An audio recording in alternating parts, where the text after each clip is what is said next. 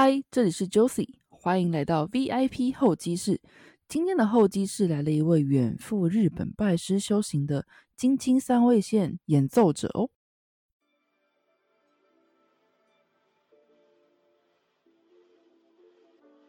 Takeyoshi 武艺，一位传承日本传统乐器，也是传承日本文化的金青三味线演奏者。因为学习日语而与金青三味线结缘。一次的日本留学机会，开始了他在日本拜师学艺的故事。三味线就犹如花道与茶道，在日本有着很多不同的流派。决心要学金青三味线，不单单只是学会一项乐器。更是要有学习这项传统技艺文化的精神。虽然过程很辛苦，但是武艺也因为这样找到了人生的成就以及快乐。他说：“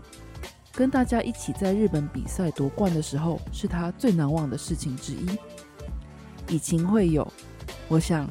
大概没有比这个更浪漫的事了吧？准备好了吗？跟我一起来一个日本传统音乐的响宴吧！”欢迎来到今天的 VIP 候机室。今天的 VIP 候机室来了一位金青三味弦的演奏者，我们请他先自我介绍一下吧。Hello，大家好，我是金青三位演奏者 Takeyoshi 武艺。那我本名叫瑞星，请大家多多指教。今天很开心可以邀请到 Takeyoshi 瑞星来跟我们一起聊聊这个很特别的日本传统的文化。跟尤喜，你可不可以多聊聊你自己的一些背景啊之类的？为什么会接触到这个传统日本的传统文化呢？嗯，其实是这样子，我从小我就有学很多打击乐器嘛，我很喜欢打鼓。那无意间，我的姐姐介绍给我一个日本的三味线的演奏家，他们是一对兄弟，叫吉田兄弟。这首歌里面呢，他就用这个日本的金青三味线。配合很摇滚的乐器，爵士鼓啊、吉他，做一个很酷的结合的一首歌。那我听了当下就非常的感动，就深深的喜欢上这个乐器了。但是当时还只是高中生嘛，所以我在台湾也没有什么环境可以学这个乐器，我就就先摆着了，没有想要去做这个事情。但是也有去询问一个台湾的老师啦，他叫做武豪。那其实接下来我跟这武豪老师在至少到现在，我们都还有很多很多很密切的关系。只是当时我还不晓得。然后后来我大学读的是这个东吴大学的日文系，哎，就间接的就接触了更深的日本文化。然后甚至到了大学三年级的时候，我就参加学校的这个姐妹校的这个交换机会，我就去日本的。大学有做交换留学，是一年的期间嘛？我在当时我就觉得，呃，反正也没事做，又不行打工，那我就来说不定我就可以来学一学我曾经很喜欢的这个乐器。但是呢，我当时也不知道要找哪一个师傅比较好嘛。有这个我高中曾经有交流过的这个台湾的老师，我就问他，哎。日本这么多师傅有没有推荐的？于是呢，他就推荐我，我现在在待的这个门派啊，叫广元流三贤道。那他就是这个呃门派的家园老师，也就是类似掌门人的广元无美老师。然后我就开始跟他学习了金青三味线，然后一路就练习到了现在。对于三味线的这个一开始的机缘，我觉得还蛮有趣的。更深入的聊你跟金青三味线的一个故事。之前呢，想要跟大家先说明一下什么是三味线，这边可以跟大家就是介绍一下吗？其实，呃，三味线呢，它的祖先是来自中国的，有一个乐器叫三弦，那它也同样有三条弦嘛，不过它是用蛇皮做的，而且它的琴声很大，可能将近有呃一百二十公分左右这么。然后呢，它弹奏的时候是用一个呃，是用很多这个竹子做的拨片。会泡在这个套在这个指甲上面，直接用呃手指头去做弹奏。那这是中国三弦。那直到这个日本的这个战国时代，随着那个日本慢慢传到了这个冲绳岛，然后就会变成大家比较熟悉的呃三线，就是下川里美弹的，可以听听看它的呃音调大概是这样的。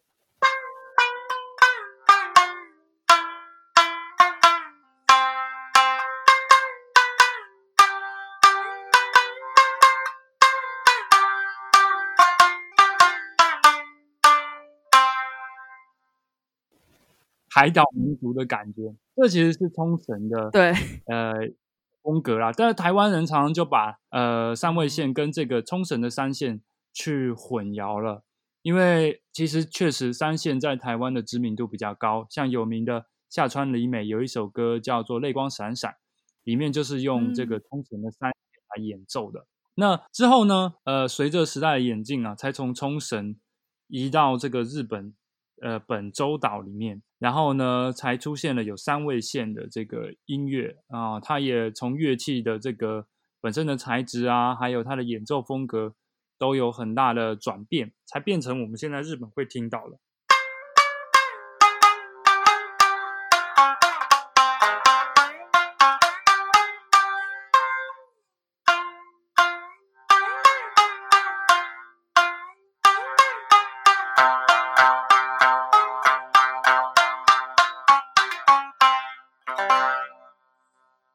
是不是又跟冲绳的音乐完全不一样？很有日本味。这是同个乐器，同个乐器演奏的吗？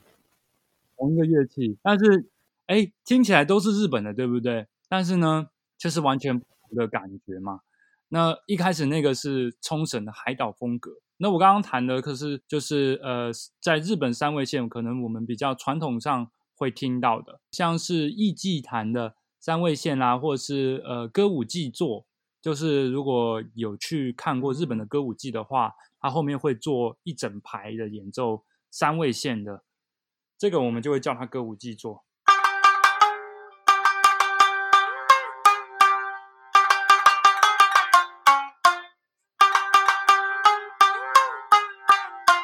它是弹这种感觉的，但是呢，这些都是日本众多三位线的风格。这些讲那么多，其实我学习的叫做金青三味线。金青三味线，我们先来听听看它是什么感觉，会跟刚刚的三味线的呃听起来感觉完全不同哦。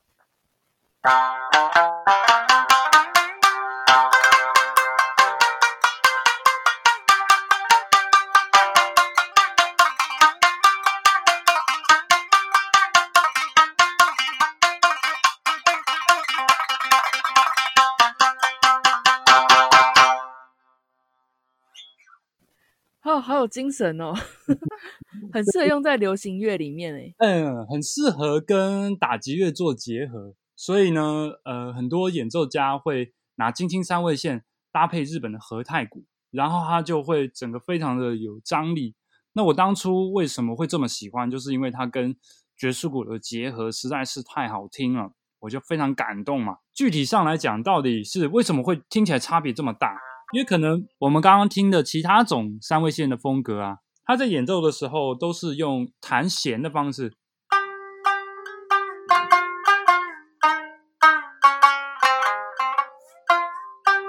是不是听起来比较轻柔？是，那是金青三味线呢？我们是用我们的拨子来击打弦的，所以就听起来很刚强。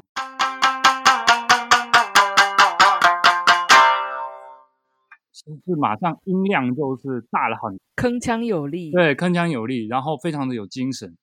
而且就可能就可以联想到这个金青三味线风格的故乡哦，青森县。呃，为什么叫金青三味线呢？其实金青是日本青森县的一个地区的地名啊，叫金青地区 s c a r l 气候。那这种用击打的方式来敲击三味线的弦的演奏方式呢，就是源自于日本的京青地区。那所以为什么会听起来这么大的不同，就是因为它的演奏方式差异很大。虽然都叫三味线，但是我们就一定要在前面加个“京青”两个字，因为啊，跟其他的风格实在是差太多了。那这也是为什么我特别喜欢京青三味线，因为呢。我常常这么介绍，它是一个有弦乐器的外表，但是却是一个打击乐器，这个很酷。那真的耶，其他打击乐器的结合又是这么的绝妙，所以呢，我个人才会这么喜欢这个乐器。那这主要是三位线，还有哎，金青三位线的一个简单的介绍啦。哇，刚刚听到很多不同的弹法，还有不同的风格，相信听众也有初步的一个了解。那回到刚刚。呃，塔克优喜来聊分享了他，因为一个契机听到这个流行乐有结合这个金青三味线的一个演奏，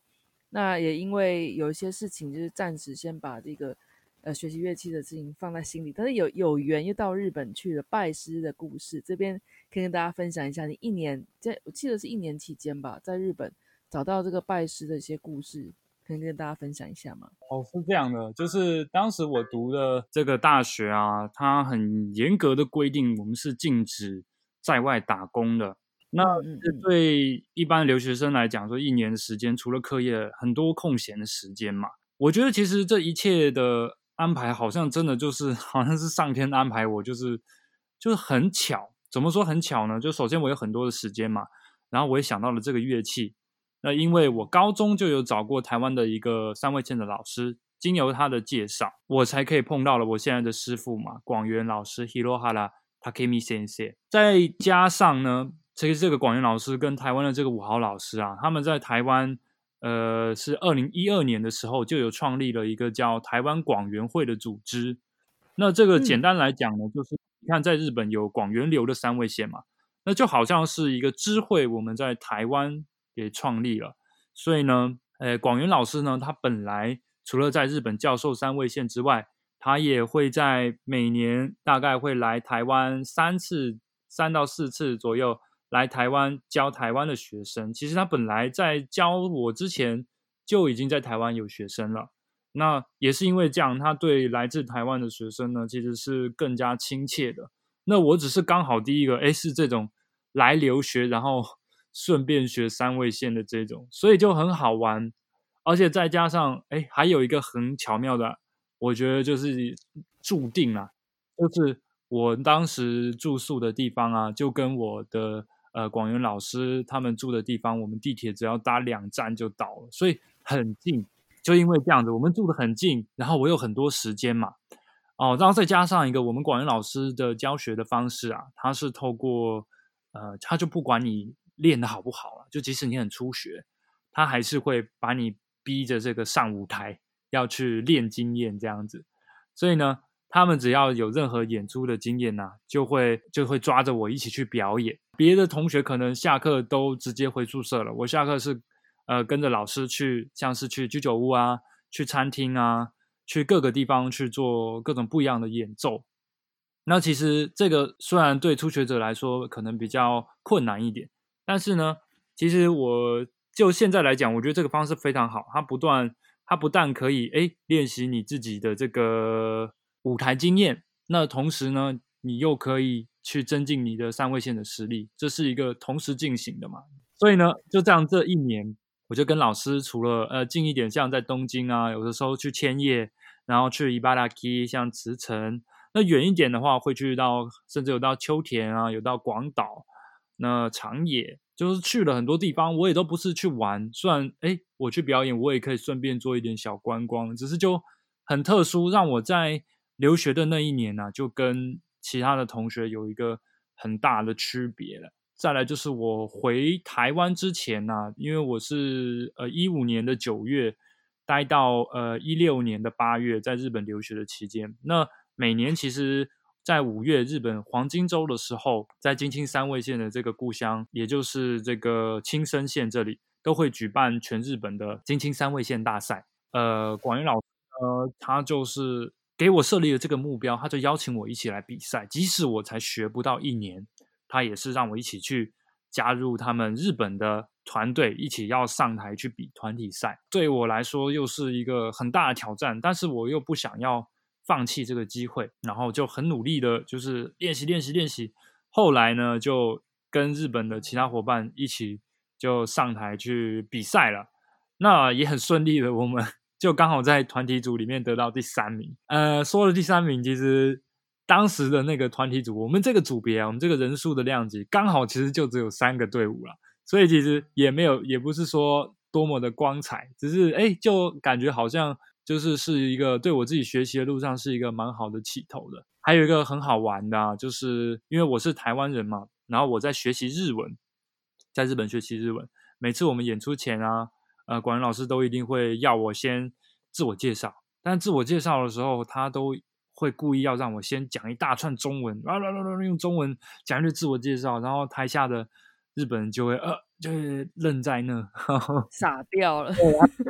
啊，完全听不懂。然后这个时候趁大家都傻住的时候，再让我再用用我的这个日文再跟大家做一个正式的自我介绍，然后大家就会很喜欢这样子，每次都会安排这样的一个桥段在演出当中。总之这一年的过程啊，在跟老师学习的这个回忆是真的是很珍贵啦。我相信这一年虽然只有一年，不过相信一定是一个很精华、精华的，每天都是非常充实的。刚刚听你说的故事中，我比较好奇的是，你刚刚说的那个呃，一年一度在青森这个地方，呃，金青这个地方有那个团体赛。我好奇的是，三位线金青三位线是怎么用团体赛？团体赛是个怎么样的一个比法呢？团体赛哦。呃，这个其实就有一点牵扯到这个日本金青三位线。其实学习这种日本传统和乐器啊，它不像我们在台湾学习吉他啊或者是什么其他乐器，你可以很轻松的想跟哪个老师学就跟哪个老师学。当你选择一个师傅跟他学之后，你就基本上是加入了他的流派。那其实我们去看到呃团体赛的时候，其实就很像日本三位线界里面流派跟流派之间的竞争。因为每一个流派会派出自己的团队嘛，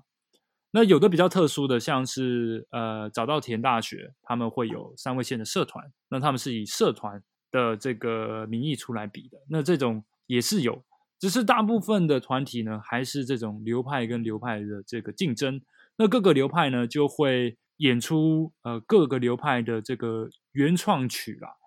但是这些原创曲呢，就是每一个流派会加入自己的东西，自己的风格特色。那去让评审来做一个评断，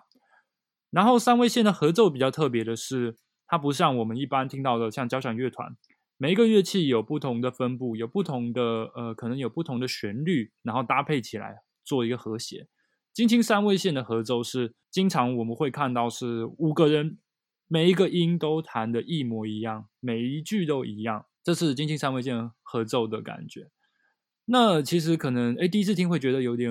嗯，没有那么多新意，因为怎么大家都弹一样的嘛。但其实这也是很难的地方，因为大家都弹一样的时候，这个精准度还有大家的默契度就会被放的很大嘛。只要有一个人弹错，明显。那上台呢，评审不断看的是你，哎，你们曲子所呈现的东西，可能难度不会这么重要，但是评审更看的是。你出来的东西整不整齐？你有没有把大家这个默契去培养好？当你的团队出来，即使是一首没那么难的歌，但是哎，大家的整齐度非常好，或是大家的这个乐曲中的强弱也做得很漂亮的话，那就很容易可以夺得冠军。我们团队也是有很多的尝试啊，像我刚刚说，我那时候呃要从日本回台湾前的这个比赛，其实那时候我们台湾广元会啊，就有从台湾来了五个台湾人哦。但是因为我是从日本开始学的嘛，所以其实我跟这些台湾人反而很不熟悉。但是呢，他们就有自己另外组一队，然后上台去了演奏了一首我们台湾的这个吴豪老师他原创的一首歌，所以就听起来非常的不一样，就跟哎日本队他们准备出来的，他们所理解的三位线写出来的歌，那一个是哎我们台湾人写出来的。但是虽然那个时候哎真的哦，真的让大家耳目一新，因为风格真的很不一样。但是呢，很遗憾的那一年啊，台湾队没有得到任何的名次。那我是在台下，我当时是在台下看他们，我就觉得我就很为我的这个国家非常骄傲，就是 就是哎，原来台湾有这么多厉害的前辈，也一样也喜欢的这个乐器，还特地从台湾我们跑到青森县，而且比赛那个地方可以说这交通很不方便的一个地方啊，他们大老远跑来，然后哎准备了自己。属于我们台湾的这个味道的风格的乐曲，然后来比赛。那虽然那时候的结果没有得到一个好的名次了，但是呢，呃，也都让那边所有的在地人、亲生的人，或者是金青地区的人都记住了我们台湾的这支队伍。那其实这就是也都是在团体组里面发生了很多故事啦。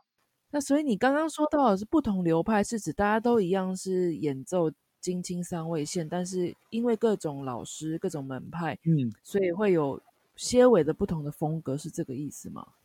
哎，对，像有的可能比较注重呃敲击的这种很有魄力的，这是我们流派比较重视。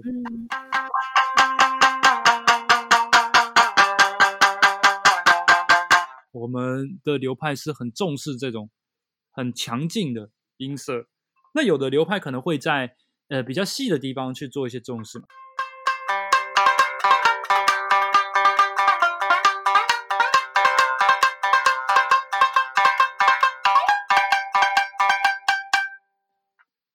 每一种流派呢，他们可能他们所重视的技术，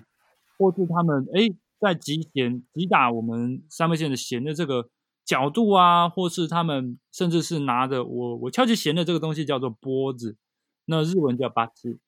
每一种流派可能他们拿八七的方式都会有一点点的不同，然后或是在击弦的技巧上也会有一点点的不同，那就会。造成这个音色上都会有些许的不同，但是这个都是比较外行的，可能听不太出来。但是哎，当摆出来之后，一对一对上去，你就会知道，哎，每一个流派比较擅长什么风格很明显。对对对对对，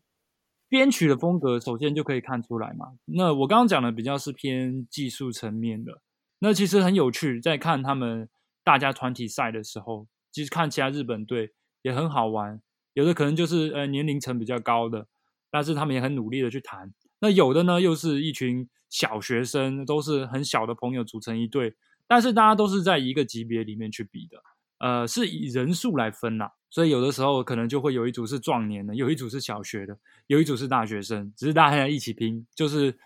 这个在团体组的时候就很常见，这种就蛮好玩的。当然我们都是在同一个水平上面竞争嘛。那其实也不要说哎。人家年纪大就弹的不好，人家年纪小也有很多弹的非常厉害的。那这是我觉得是日本他们在学这个乐器，我在看比赛的时候就觉得很有趣。哎，那我这边比较好奇的是，呃，在日本学京津三味线的外国人或者说台湾人多吗？嗯，台湾人我觉得很少，哎，就是外国人跟台湾人其实都蛮少的。但是呃，比赛的话基本上都会看到啦，就是会。像是有美国的，啊，或者是法国的、西班牙的斯洛伐克，我也有看过。但是这种外国人有很多是可能他住在日本很久了，或者是呃也有这种像我们特地从别的国家飞过来的啦。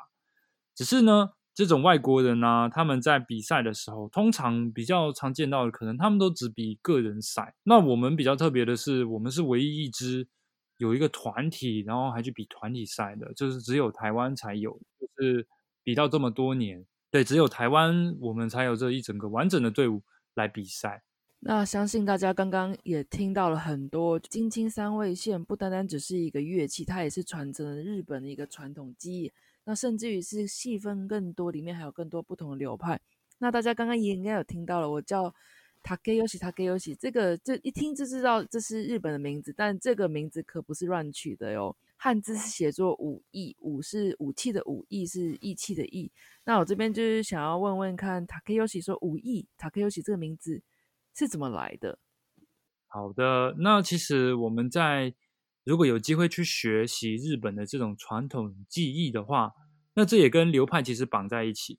在这个各个流派当中啊，他们有一个制度叫做 “yemodo sedo”，就是家园制度。其实就好像这个家园呢，就指的像是我们呃以前可能有听过的叫掌门人，他是这个门派的这个首领，也是领头。这个家园老师呢，会就是用一个承袭制度，就是叫家园制度嘛。那会有一个所谓的名曲考试。那像简单来说，日本人的名字有四个字嘛。假如说我的师傅叫广元武美，依据我们考试的级别，他会给你不同的名字。那我现在叫武艺他可以有那其实就是我先考过了最初阶的准名曲考试。最初阶我们叫准名曲考试，考到了准名曲考试之后，考过了，哎，广元武美老师就会把他的这个武他 k 这个字传给我，然后呢，后面那个字呢？可能我们广元老师就会依照哎我的本名，或是哎一个适合我的汉字，然后把我这个融合在一起，就会变成了一个全新的名字。像我叫 Takeyoshi 武艺，我们的会里面还有 Takemune 武宗，然后 Takenosuke 武之介，然后 Takeyuki 武之，就是有很多种名字。那其实武这个字就是从广元老师。广元吴美老师的这个武取出来的嘛。但是后面那个字会依照地址的不同，会一个不同的汉字。再来呢，考到准名曲之后，我们下一步有一个考试叫名曲考试。那它可能会，呃，这个考试的内容就会要求你更多嘛，你必须要做到更职业的等级，才有可能考到名曲。当你考到名曲的时候呢，呃，广元老师就会除了他后面的五这个字呢，他会把他的广元这两个姓。也一样的传授了给你，那就会变成一个完整的这个呃日本名字。假如说我今天考到了呃名曲的考试之后，那我的全名就会变成 Hirohara Takeyoshi 广元武艺，这样就完整了，我就成为了一个啊可以更成为一个职业的演奏家了。再上去其实还有一个考试叫做师范，西汉师范就是呃老师的师，然后这个典范的范。当考到师范的时候，其实老师也不会，因为也没有字传给你的嘛。基本上考到师范之后，就等于你已经是意义上的已经从我们这个流派里面毕业了，你已经自己成为了一个老师，你可以去外面开宗立派，自己的呃很自由的去开班授课，这个都是可以的，就会给你一个啊类似匾额这样子。那大体上就是这样的一个家园制度。那我自己目前现阶段只考到准名曲了，我还正在呃朝着名曲的这个考试的方向持续的努力当中。那这是哎武艺的一个由来，能够跟大家分享一下准名曲考试的时候，主要你是做了怎么样的准备，而正式考试中又是考了怎么样的内容吗？其实是这样的哈，金青三味线里面呢，呃有一个最著名的东曲子哈。叫日本的五大民谣，那这五大民谣是呃金青三味线里面所演奏的曲子中难度是最高的，要求最多的，会依照你不同的级别，或是老师会针对呃这个这个弟子去呃去拟一个他的考题啊。像我那时候考试的时候，老师就大概其实也很短，好像一个多月前吧，考试一个多月前，我很早就让老师知道我想要在这个时候跟老师考试了。然后他就给我一个命题，他就给我说我要这会这一首，会这首，会这首。然后考试的时候就把这几首歌弹给他听，然后会依照你弹出来的东西，弹你的这个程度，然后决定要不要给你这个名字。但当然是老师在决定要不要给你名曲的时候，不光是以你在现场哎弹给老师听的这个为基准，因为啊呃，成为一个职业演奏家，你总不能。只会弹琴给老师听吧，老师还要看你，哎，你去外面演奏，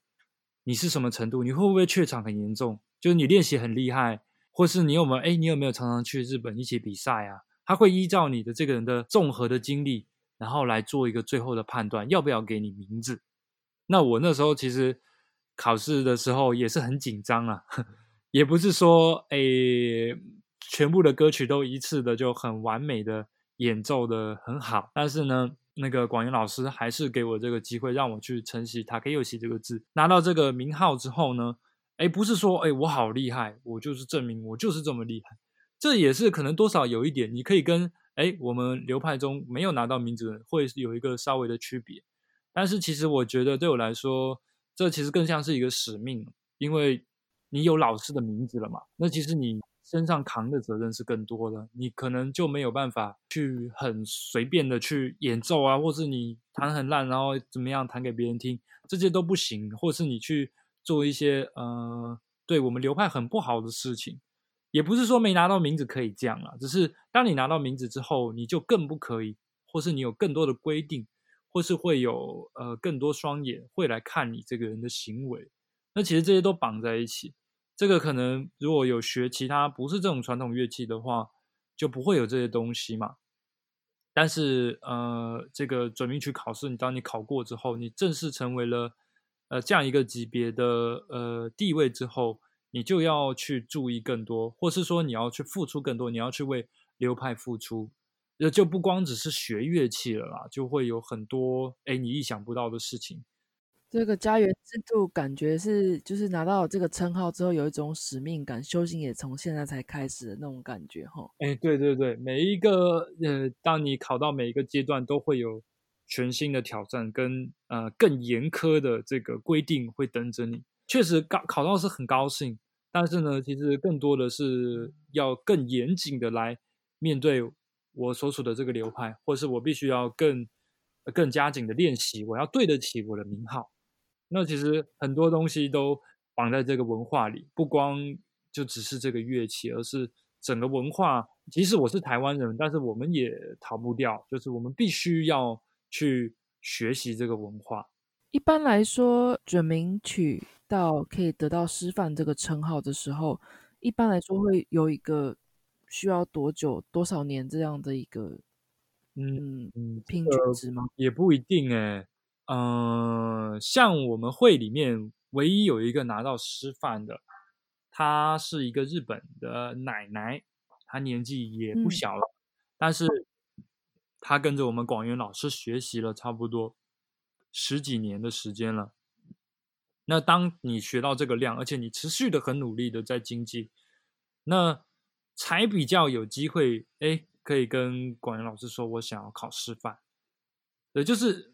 但是这是他的情况啦，我相信其他人又不一样。像我还这么年轻，我今年二十五岁，我觉得我十年内应该不可能 考师范。我我现在已经学了五年多了，但是我也只有准名曲嘛。那你看，我还有一个名曲要考，那我怎么可能在十几年之内就考到师范呢？就是这个路很长啦，我们宁可看不到尽头，因为我们如果镜头就这么近的话。当你考上之后，我觉得可能就会松懈了，我们就不会这么明确的来每天努力去去维持这个练习的习惯，或是持续的做演出，大概是这样了。我没有给你没有办法给你一个很准确的年份，因为每一个人的状况都不一样，而师傅也会根据每个做不同的判断。有一个刚刚没讲，就是哎，家园老师他虽然负责给大家名字去做传承嘛。但是这也他也有难处，他也要知道这个人拿到名字之后，他会不会去认真的去看待这个事情。有一些可能，哎，他学的前面，哎，看起来都很好，人也很好，但是可能他拿了这个名字之后，就开始得意忘形啊，哎，就是去做很多哎我们很不符合或是坏我们流派形象的事情。那这个时候是不是我们家园老师就有他的责任了？因为是老师给出去的嘛。老师把名字给出去的，所以这个是哎，老师他有他的难处。那我们拿到名字之后，就更应该去感谢这个机会，那去认真看待这个名号。我们这样子才可以有一个很好的门派的氛围，大家才会没有拿到名号的会想要更加努力去朝这个目标前进。那拿到名号的也可以有一个很好的榜样去提携后辈。那这样整个环境就会好起来。那就是想要问问看，说从一年你在日本就是学习跟包含就是练习，那上台表演结束的日本之旅之后，你回到台湾的修行之路是个怎么样的一个故事呢？其实我在日本学习的时候，因为我同时我只是一个留学生嘛，那时候广义老师跟我的关系其实是比较亲近的，我们没有那么多的呃压力。然后可能他也不知道我这个人学习三位线，你到底是要以后要不要认真走，还是你只是在日本的这个期间你开心的想学而已。那时候我其实自己也不知道我到底是想要跟这个乐器有怎么样的发展。那广元老师也当然也不知道嘛。所以其实那时候我学完回台湾之后，我自己因为当时我没有自己的三位线。然后再加上我回台湾，我有台湾这边的课业，然后甚至我毕业之后我还得要当兵，所以其实有一阵子的时间我是没有好好的去持续练习的，甚至我觉得有一阵子我感觉已经跟这个乐器有点渐行渐远了。呃，直到后来，呃，我大学毕业是一七年，然后我当完兵一八年的那一年大概二月的时候吧，那这时候这个五豪老师，台湾的这个又又来哎。又来联络我了，他说：“瑞星，你要不要跟我们台湾队一起在今年的五月去亲身比赛？”那其实我很迷惘，当时的我特别迷惘，因为我呃当完兵了嘛，然后我几乎更少弹琴了，我的实力其实已经掉了很多很多。但是呢，武豪老师还是邀请我去比赛。那后来回想起来，我觉得他这个是一是特别要。让我能够重回到这个乐器的世界了。那我就我想了一下，我就决定，哎，我要一起比。然后就这样子，呃，五号老师也特别花很多时间陪我练习，这样我就慢慢的又回到了这个以前的水准，甚至可能比以前练习的更加的勤快。然后呢，也跟台湾的其他的前辈、其他的队友，我们有一个很好的配合。那我们就组成了一个台湾队，然后也在当年的五月呢，我是首次我是跟其他台湾人的台湾队一起去日本比赛，也是在那一年，我们台湾广元会的队伍第一次终于我们得到了名次。记得那时候可能大概有六个六支队伍吧，然后我们是顺利的拿到了第三名，就是打败了其他日本人的队伍。我们终于哎，台湾广乐会，我们终于在这个赛事上面留下了一个团体组的名次。那其实对五华老师来说，他肯定是非常的感动，因为他其实在日本比赛很多年了，但是每次我也花那么多钱，他花那么多时间，但是都没有得到名次。那哎，刚好我也不知道是不是我特别幸运，我觉得好像每次我参加团体组那一组都会有一个名次，虽然上一年是刚好啦，但这一年又有，大家都觉得哎，我是不是一个幸运星？但是我觉得也不全然，因为大家真的很努力的练习啦。然后一得到名次之后，我真的我们全部都哭了，全部都男生，但是 大家都真的太感动了。就连我们管员老师平常是一个很严肃的师傅，他也感动的落泪了，就是很为我们高兴，因为他特别知道我们在台湾是没有一个像日本人学习三味线这么自然的环境，我们很多是要自己摸索的嘛。我们这些自己摸索的曲子，在日本。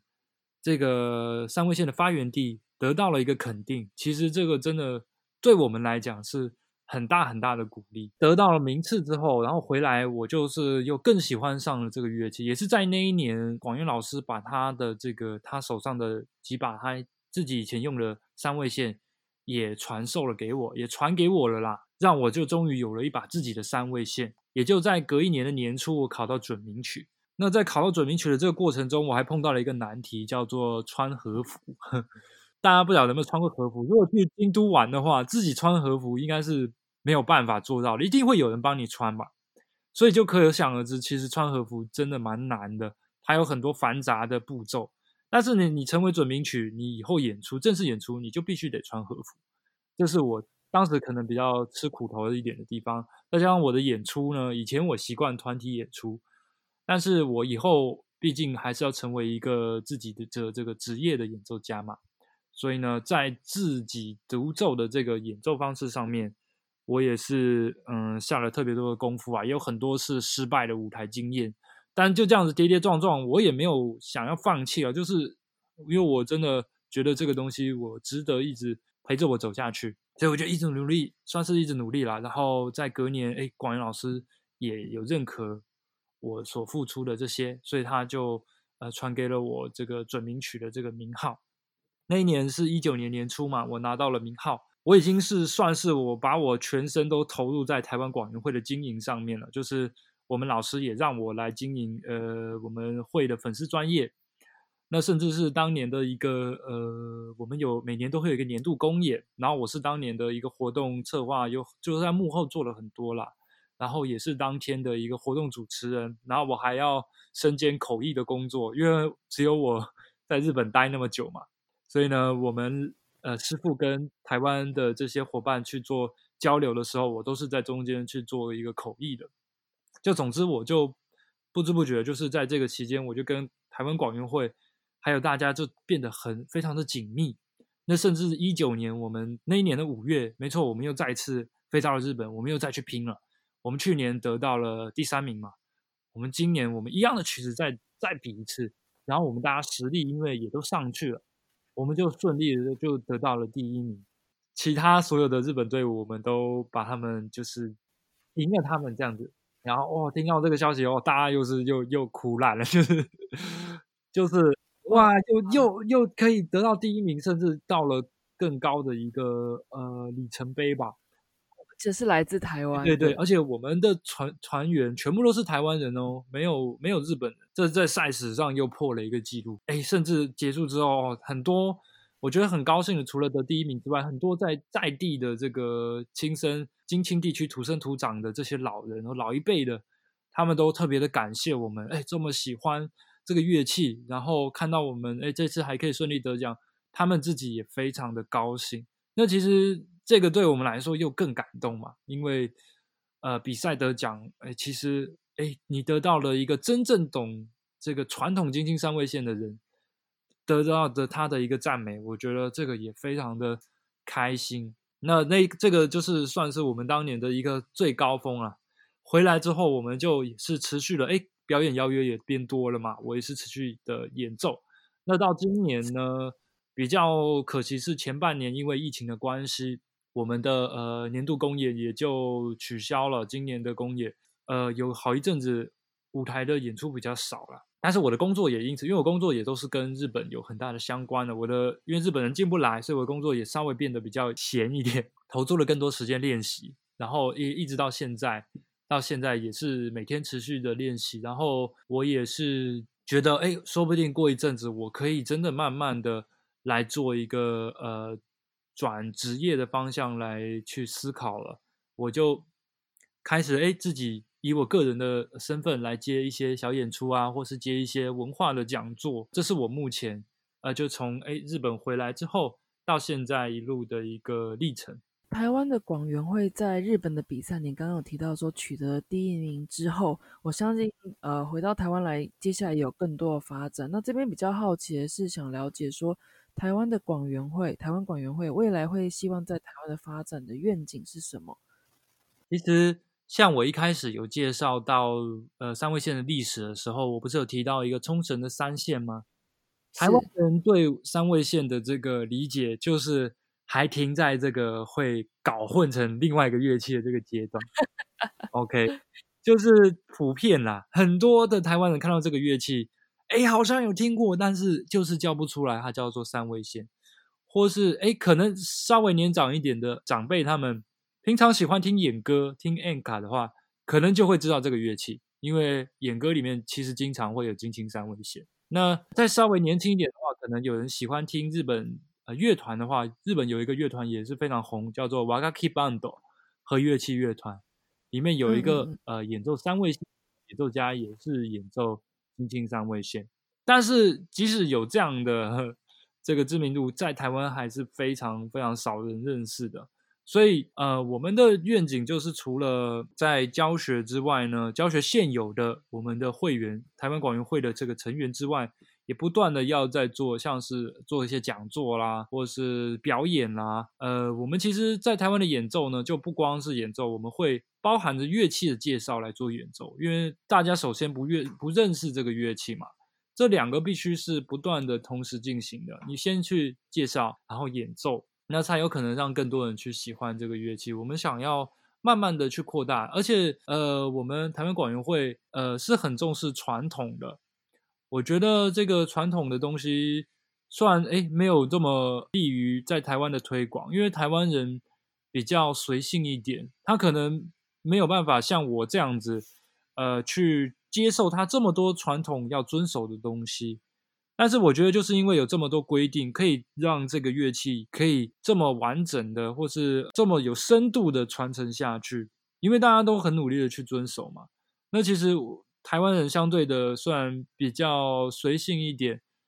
但是呢，如果哎连这个文化也学起来的话，其实我觉得不管做什么事情都有一个很好的帮助。但这个东西就是一个两面刃啊，就是我我们希望不光是推广乐器，可能连这个文化都可以让大家一起喜欢。但是相反的，这个文化对台湾人来说，大部分台湾人呢，可能又没有办法那么容易接受，这是我觉得是一个呃难度啊。以后呢，我们在未来，我们希望呢，有一年就是希望可以有一天，我们可以这样像在日本一样，我们可以在台湾举办一个呃三位线的比赛也说不定。那这个就很不错啦。就是当我们可以发展到这个程度之后，甚至有日本的演奏家过来当评审。那这就是呃，当这个乐器发展到一个新的高度，像是台湾的太鼓界，他们在台湾有台湾太鼓协会嘛，然后会有一个很完整的系统来管理这个在台湾的这个乐器的生态。但是呃，三味线其实还没有那么普及，所以我们也是希望以后，哎，我们能够呃发展到那样的程度。然后呢，大家在学习的时候是不光是只学乐器，而是去真正的去接纳这个文化。这两边同时进行，是我们的一个愿景跟理想了。那当然，我也有我个人的呃 想法在里面，因为我我没有办法代表我们整个门派的想法，只是包含了一些我自己个人的理想。我觉得我们未来应该是会朝这个方向走。在台湾还有别的呃三位线的流派吗？嗯，如果要说流派的话，因为走传统的流派的话，目前在台湾只有我们是走这么传统的方式。那其实还有其他的呃三位线的团体啦。呃，台湾另外一个还有一个团体，但是呢，他们就不是走这种流派制的，他们比较是偏爱好会。在台湾，我们其实也有一点像一个竞争的关系啦。不过我很好奇的是，一个呃台湾的广元台湾广元会啊，把这个在日本来说历史很悠久、很遵循传统的这一个记忆，在很之前就有一个先见之明，愿意把这个东西传到一个国外。对于日本来说，台湾是国外嘛？就来台湾发扬光大呢？这个就是我们台湾广元会的创始人，是我刚刚不断的有提到的这个五豪嘛。那其实他刚好是在他研究所的时候有，就是有学习这个呃民族乐器的研究。那刚好他所学习的就是日本的这个三味线。那他就是因为呃也又又因缘际会认识了这个日本的广元老师，他就飞去日本跟他。有一阵子的学习跟认识之后，他们就有想到说，要不要在台湾，我们来做一个这样的一个推广，甚至是以一个流派直接在台湾做分支的方式做，但是应该是以一个蛮基本的，呃，要做推广的出发点，然后来做这样的事情的。当时我相信大家也没有想到，哎，我们经过这么多年的努力，甚至我们会有一天在日本得奖。后来，哎，在台湾。创立了之后，又有我们几个呃始祖的几位前辈，大家很努力的在投入在这个东西上面，那也让我们的武豪老师他可以再把心力越做越大，他可以把这个团队越经营越好，因为我们大家有有帮手进来了嘛，甚至我们武豪老师在台湾我们发展比较成熟之后，他还有往这个呃香港啊，或者是澳门，或者是呃也有去上海。就是其他的华语地区来做这样的推广，因为这个对日本人来说很难嘛。首先有一个语言的这个差异，那再加上哎，我们武豪老师他已经懂这个日本的传统应该该怎么进行了，他可以理解要在要如何将这个传统的东西，我们可以去消化成一个呃，我们华语圈人士比较容易、相对容易接受的方式来做传授。那也就这样慢慢的，我们其实现在呃广元会在。香港也有香港广元会，澳门也有澳门广元会，而中国那边也有他们的广元会。他们虽然还没有像台湾发展这么成熟啊，只是都已经是有一定的人数在呃，在其他海外的地区，其他海外的华语地区有我们广元会的这个弟子在学习了。那其实就是不断的想要再去做更进一步的推广了。那我们刚刚聊了台湾广元会。也聊了武豪老师对于推广跟今后的一些愿景。那我这边想要问问 Takeyoshi，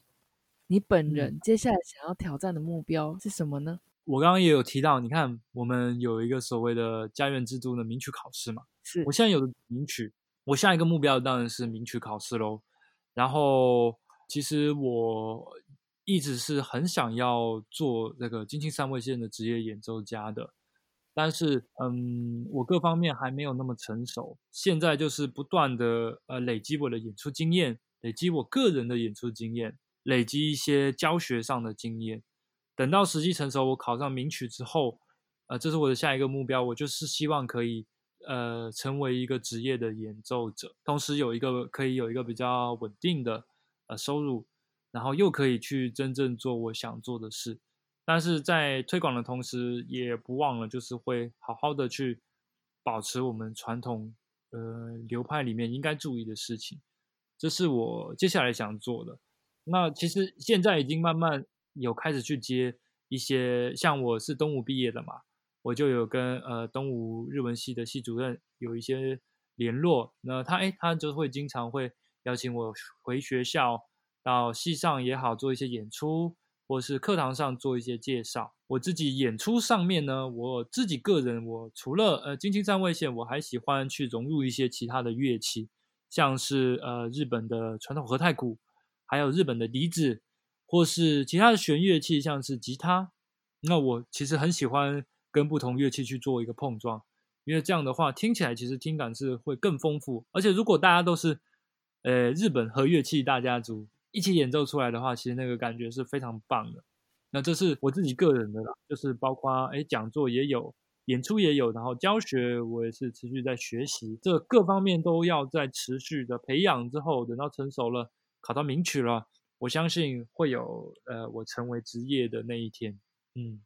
那接下来想要问你的是，金青三味线对你来说是什么？嗯，其实金青三味线其实到这到现在的第五。五年了嘛，我觉得他已经有点像是我人生的一个伙伴了。我们老师其实也常常是要我们要，哎，经常要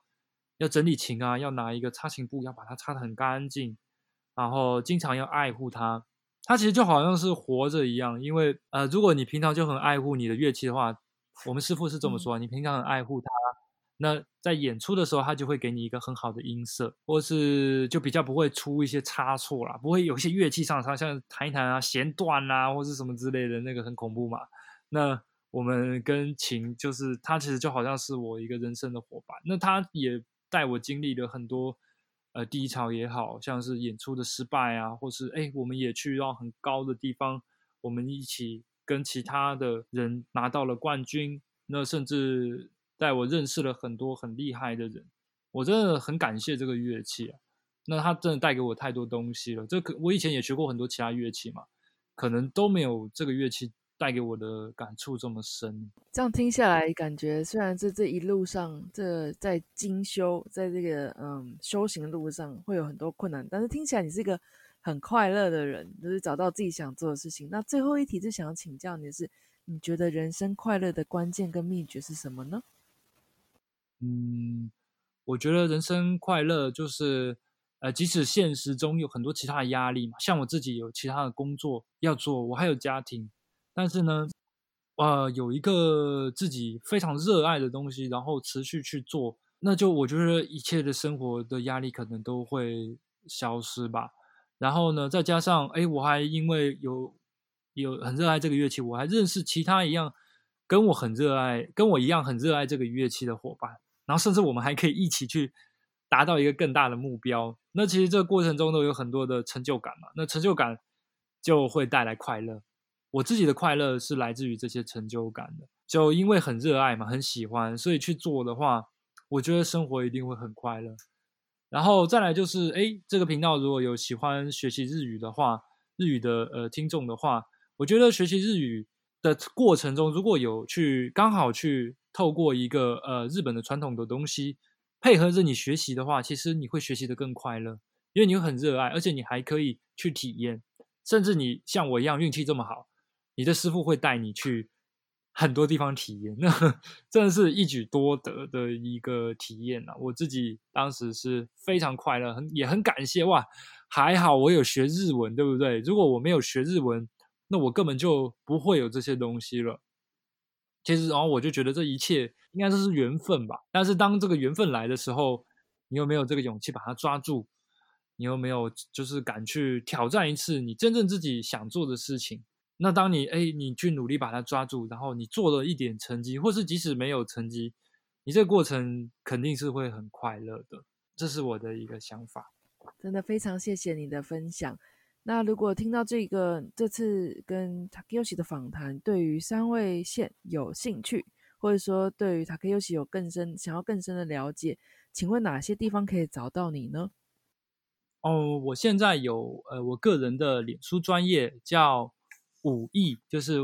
呃武器的武，然后义气的义，呃后面是写金青三位线演奏者。那金青三味线怎么写呢？就是呃津津乐道的津，然后轻重的轻，三味线一二三的三。详细的资讯我也会整理在资讯栏里面，就是你用看的、用听的都可以找到 Takeyoshi 的联络方式哦。我在十二月四号有一场演出，想要邀请就是今天有收听的观众朋友一起来，就是来欣赏。然后这个演出叫做。呃，耳内怀孕抒情之夜，那它是在十二月四号星期五晚上的这个七点入场，七点半就是开始。那地点呢是在捷克音乐，台北市万华区昆明街七十六号，呃 B one。那如果说有想有想要来听的话，可以上我的脸书专业去看我的活动的部分。那也可以上捷克音乐的粉丝专业去做搜寻，就会有很多这个售票的资讯。好，详细资讯呢都会我都会整理在资讯栏里面，或是你上 Facebook 的粉丝页搜寻“武艺金青三位线演奏者”，里面就会有很详细的资讯，直接了解到三位线的一个演奏。嗯，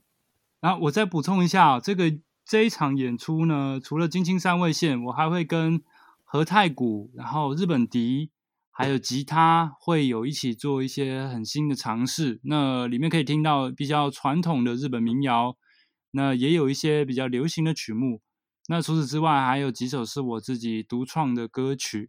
那真的会很精彩，非常希望大家可以呃到现场来听我的演奏。好，那我们就希望优喜可以接下来在自己三位线。精进的路上面，更多更多的可以跟我们分享的故事。嗯，那最后你有没有什么话想跟大家说呢？最后的话就是，嗯，想要透过今天这个 Josie 的 VIP 候机室这边，啊，再带来一首我们这个金青三位线的一个最传统的一首歌，叫做《Skaru Jongarabushi》。那这首歌呢，其实呢。是这个所有的演奏家呢都要会的一首独奏曲，大家会用这个独奏曲来彼此竞争。那刚刚我少提到了一个呃金星三位线的特色，就是演奏家们很喜欢用金星三位线来彼此 battle。那也造就了这个乐器的特色了。为什么要这么大力的敲啊？为什么这么快？嗯，因为大家会比你的声量，比你的技术。那所有的这个技术含量呢，就是在我等一下的这首。这个的就应该的不喜会听到，可能哎不会有那么多旋律的表现，可是会有很多呃很强烈的音色呢，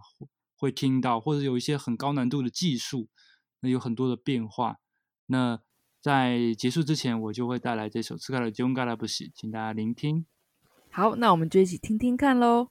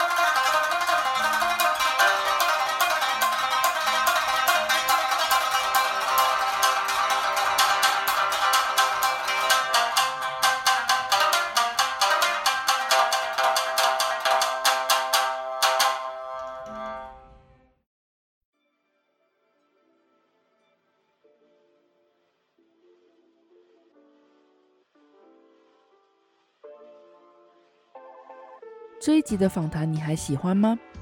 没想到访谈武艺可以获得那么精彩的故事之外，也有这个荣幸可以听到他为我们做了很多不同风格的三味线示范之外，还有最后的《z 嘎 g a 嘎 j g a l a b u s h i 这一曲。听到这里，你是不是对金青三味线有了初步的了解了呢？学一项乐器从来就不容易，武艺在学习金青三味线的修行路上，除了钻研研究乐器之外，也是在学习以及传承一个古老的文化，更是因为金青三味线给他带来了很多快乐，以及有机会认识了很多同道中人。